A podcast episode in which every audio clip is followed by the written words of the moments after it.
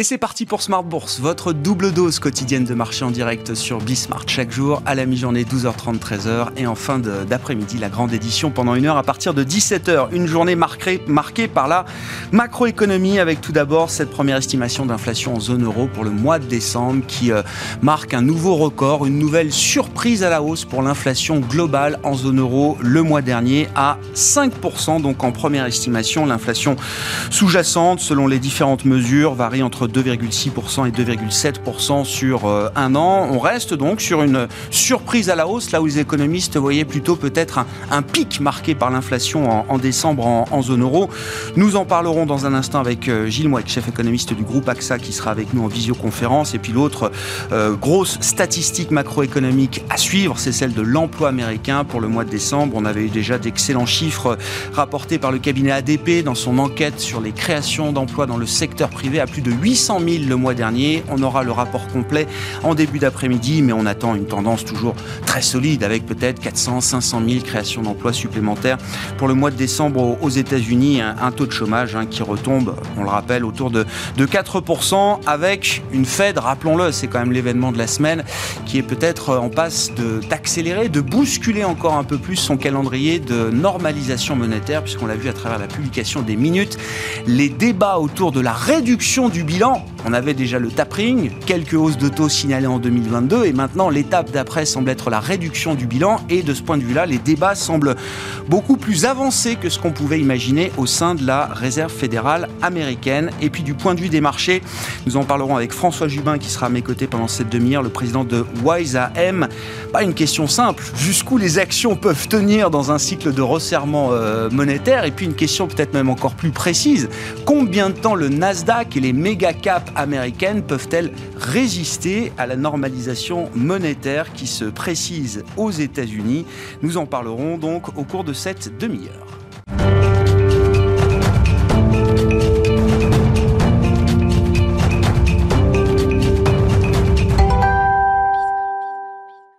Après un début d'année intense sur les marchés actions, c'est une journée de pause pour l'instant en attendant le chiffre de l'emploi aux États-Unis. Les infos clés à mi-séance en Europe, c'est avec Alix Nguyen. Pas de véritable tendance à la bourse de Paris. On relève moins de tensions sur les marchés. Wall Street a su limiter la casse avec un léger repli du S&P 500 et du Nasdaq. Le marché n'a pas fini de digérer les offensives minutes de la Fed dont on retient qu'une hausse des taux pourrait être nécessaire plus rapidement que prévu afin de contrer l'inflation. La statistique de l'emploi attendue à 14h30 et celle des prix à la consommation prévue la semaine prochaine sont autant de facteurs susceptibles de conforter ou non la perspective d'un durcissement plus rapide que prévu donc de la politique de la Fed. Mais avant cela, une donnée nous parvenait ce matin. Il s'agit des ventes au détail dans la zone euro pour le mois de novembre. Elles ont enregistré une hausse inattendue d'un pour cent par rapport au mois d'octobre, portée par les ventes de produits non alimentaires. Par rapport à l'année précédente, les ventes au détail ont augmenté de 7,8%, soit un chiffre largement supérieure à la hausse de 5,6% attendue. Plus forte hausse de l'indice parisien ST Microelectronics prend plus de 5% au quatrième trimestre de l'exercice 2021. Le fabricant de semi-conducteurs annonce avoir réalisé un chiffre d'affaires de plus de 3 milliards de dollars, soit un chiffre supérieur à ses prévisions. Euh, sur l'ensemble de 2021, l'activité a progressé de 25%. Et puis sur le SRD, euh, Trigano s'adjuge à plus de 5% au titre du premier trimestre de son exercice 2021-2022. Le fabricant de camping-car a publié un chiffre d'affaires en hausse de 9,2%. Tendance, mon ami, chaque jour à 12h30 et 17h avec Alix Nguyen dans Smart Bourse sur Bismart.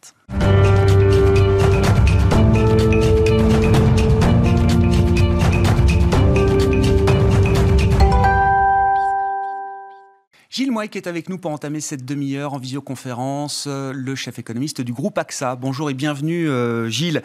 Euh, commentons avec vous alors ce qui est l'événement pour l'instant de ce début d'année 2022, la Réserve fédérale américaine qui semble prête à accélérer encore un peu plus son calendrier de normalisation monétaire. On a vu avec les minutes de la réunion de politique monétaire des 14 et 15 décembre dernier que les débats sur la réduction du bilan, on avait déjà le tapering accéléré, les premières hausses de taux signalées pour 2022 2022. Mais la partie la plus intéressante semble désormais être celle de la réduction du, bilan.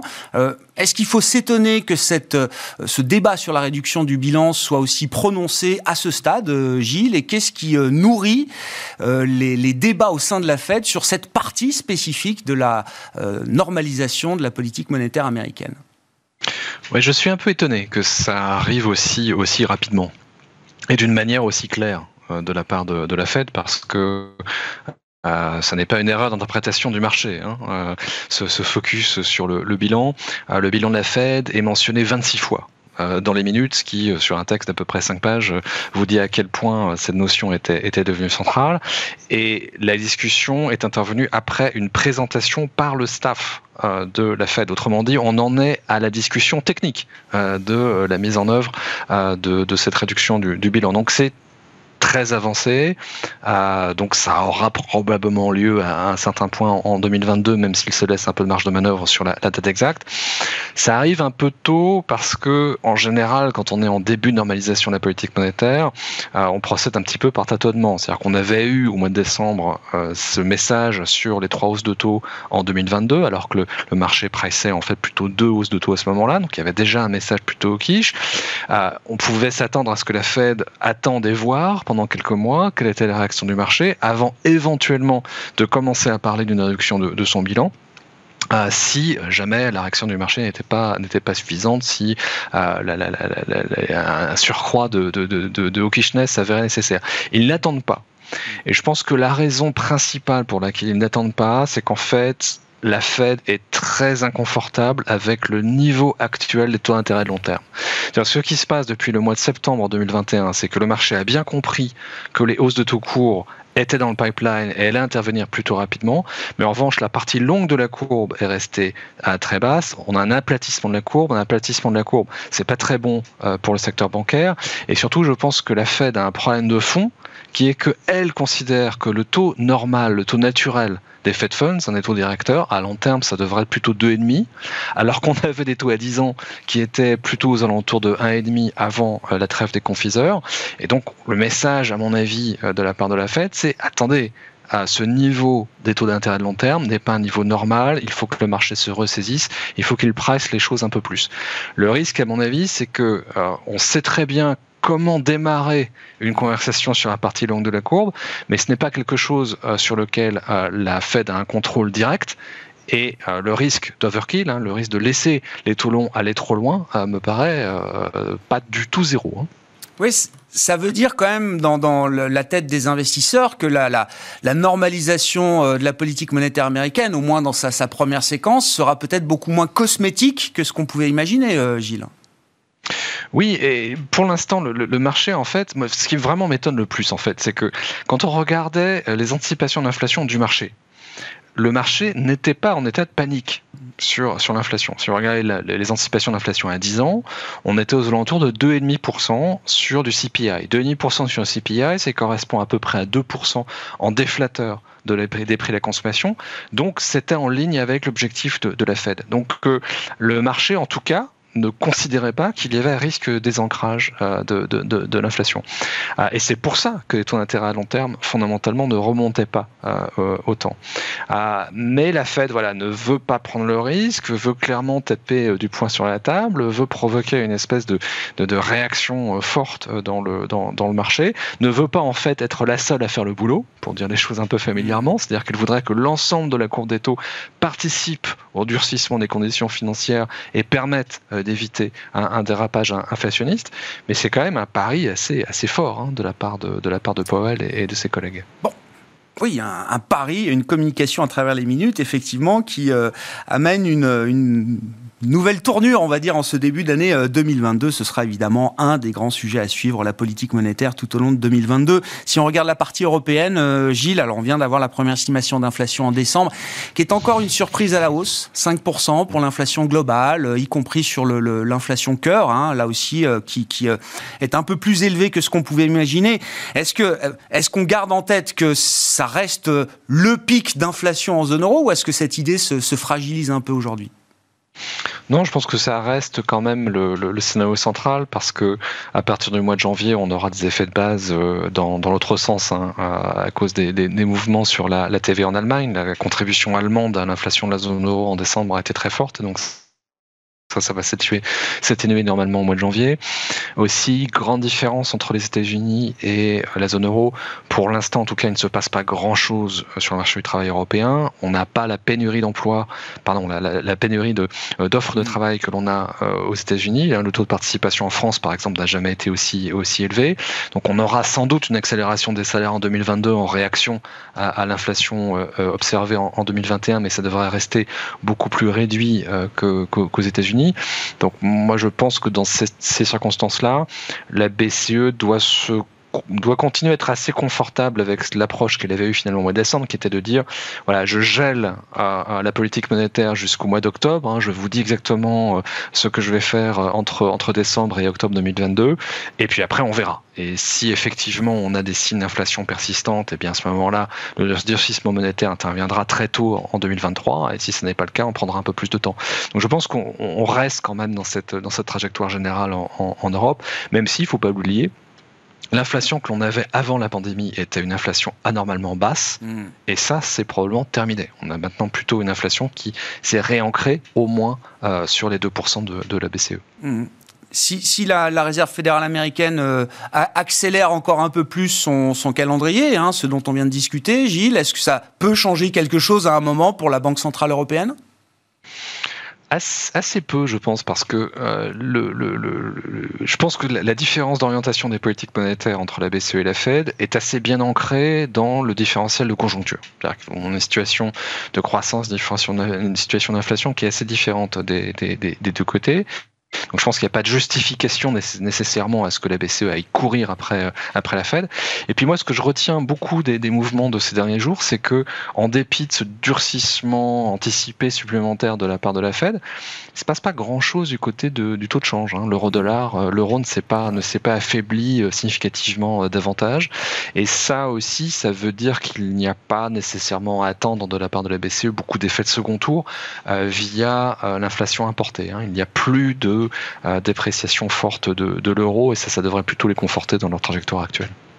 Une petite question politique, euh, Gilles, ce sera sans doute pas la dernière de 2022, mais euh, regardons ce qui se passe du côté de, l'Italie, avant l'élection française, bien sûr, qui est flaguée par tout le monde en ce, début d'année 2022.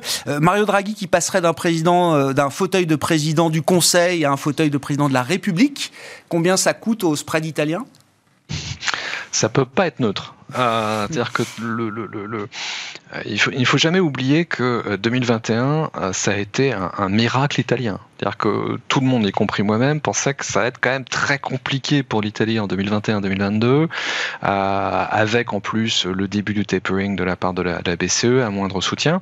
Euh, et le miracle, ça a été euh, l'arrivée de Draghi au pouvoir, avec un degré de, de confiance du coup dans le marché, dans sa capacité à délivrer sur les réformes, sur l'accélération de la croissance en Italie, qui a quand même était euh, vraiment, vraiment remarquable. C'est-à-dire que le grand changement avec Draghi, c'est que euh, lorsque vous faisiez des trajectoires de soutenabilité de la dette publique italienne, avant Draghi, euh, souvent l'hypothèse que vous faisiez sur le taux de croissance, hein, qui est très important pour comprendre la soutenabilité de la dette à long terme, eh bien souvent vous preniez zéro, parce que zéro, c'était la croissance tendancielle italienne depuis malheureusement très très longtemps. Avec Draghi, les réformes, la mise en place localement du, du, programme de nouvelle génération UE, on pouvait commencer à relever les anticipations euh, de croissance et donc ça, ça participait à, l'amélioration de, la vision du marché de, l'Italie. Draghi serait remplacé probablement, en tout cas dans un premier temps, par quelqu'un d'assez proche de lui, s'il devenait président de la République et, laissait le, siège de Premier ministre. Mais sa capacité à, inspirer confiance au marché, à mon avis, pourrait être plutôt plus basse hein, que, celle de Draghi. Et ça interviendrait à un moment où la BCE réduit son soutien au marché obligataire italien avec euh, la fin programmée du, PEP. Donc euh, à surveiller quand même. Je, ne pense pas qu'il puisse y avoir de, translation du poste de Premier ministre euh, à la présidence de la République sans, sans, effet sur, le, sur la courbe des taux italienne. À surveiller, le vote euh, aura lieu euh, fin janvier en, Italie et dans ce même mois de janvier, on aura des élections législatives anticipées au Portugal également avant d'attaquer la séquence euh, française pour la partie européenne. Merci beaucoup Gilles. Gilles Mouek avec nous en visioconférence, chef économiste du groupe AXA, invité de Smart Bourse à la mi-journée sur Bismart.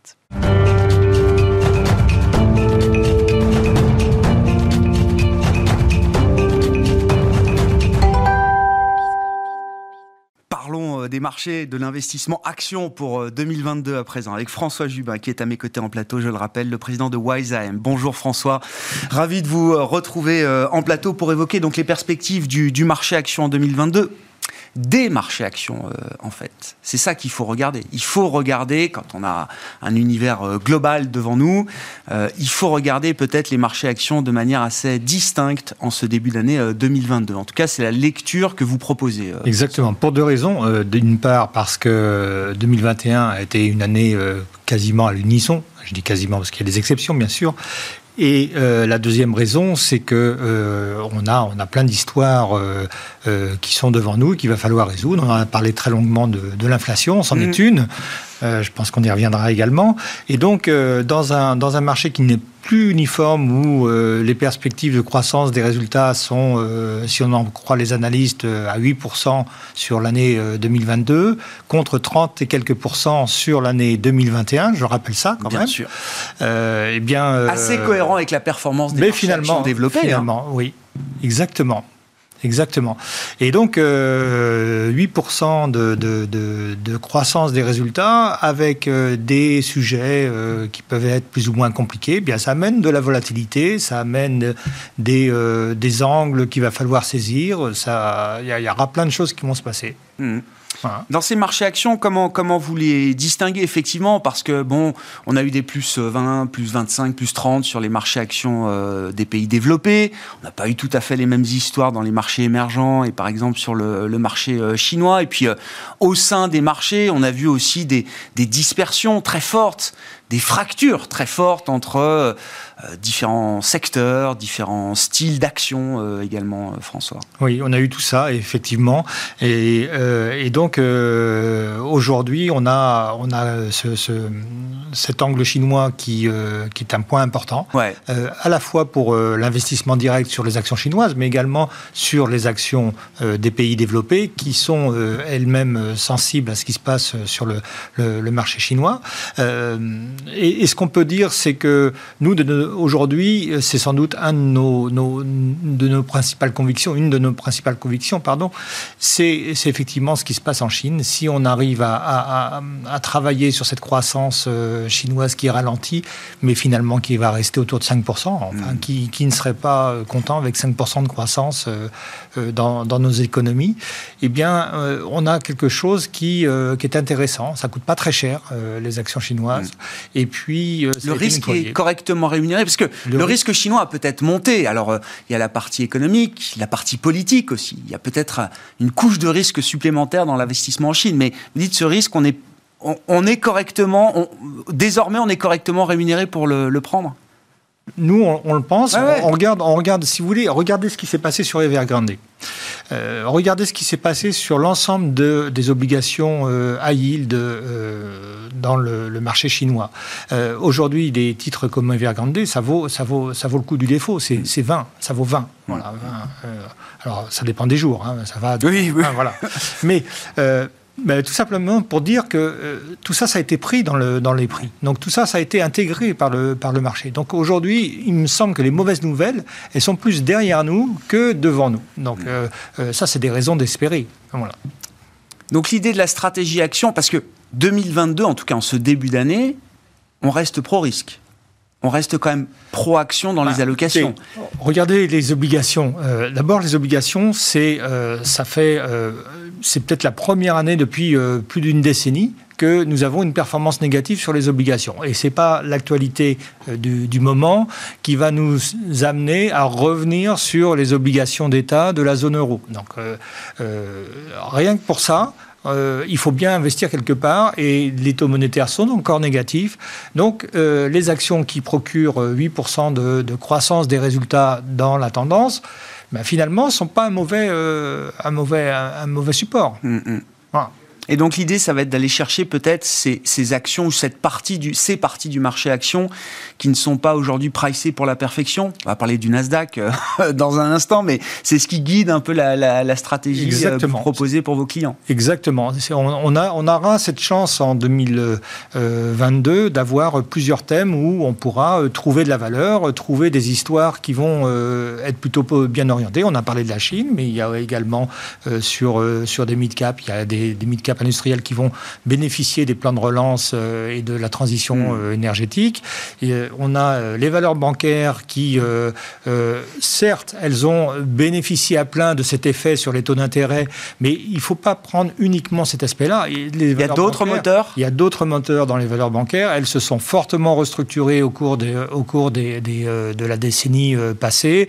Elles ont des modes de développement aujourd'hui qui sont beaucoup plus attractifs qu'elle ne l'était euh, auparavant. Donc je pense que le pain noir a été mangé sur les valeurs bancaires et il y a sans doute euh, également des choses intéressantes à faire sur des, des niveaux de prix qui sont tout à fait attractifs même si le secteur a pris euh, peut-être 40% l'an dernier. je voyais que l'indice sectoriel des banques en, Europe était au plus haut depuis octobre 2018, mais malgré cette petite correction à la hausse, vous dites...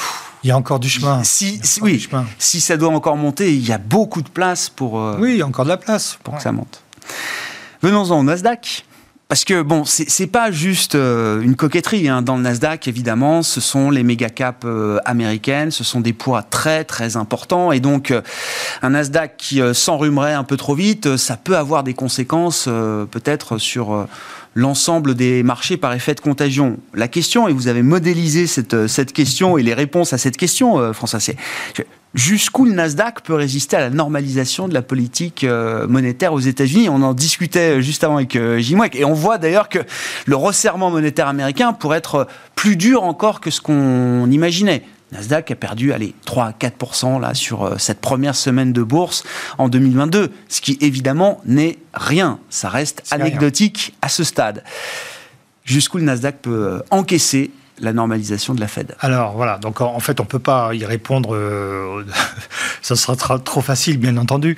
Ce qu'on peut faire, c'est euh, essayer d'opposer, un peu comme dans le, jeu du tir à la corde. C'est-à-dire d'un côté, vous avez euh, les ventes qui sont quand même très bien orientées sur toutes ces valeurs-là, donc elles, elles tirent, elles tirent, elles tirent dans le bon sens les, les, valeurs du Nasdaq, et puis L'autre point, c'est les taux d'intérêt. Effectivement, les taux d'intérêt, c'est très important parce que, en fait, on actualise les croissances futures et quand on a des taux d'intérêt qui sont euh, à 1 comme ils étaient au début de l'année 2021, euh, eh bien, on peut se permettre d'avoir des PE à 33 comme ils étaient au niveau de, l'année 2021. Donc, c'est ce, jeu de, tir à la corde entre le hmm. niveau de, de, PE qu'on peut accepter et le PE, ça doit vraiment être vu euh, du côté des, des taux. Donc, c'est un peu simpliste, mais quand même, on peut quand même associer euh, le PE au niveau, au niveau de taux d'intérêt. Et puis de l'autre côté, bien, vous avez la croissance des ventes qui, elle, peut être associée à la croissance des, des résultats.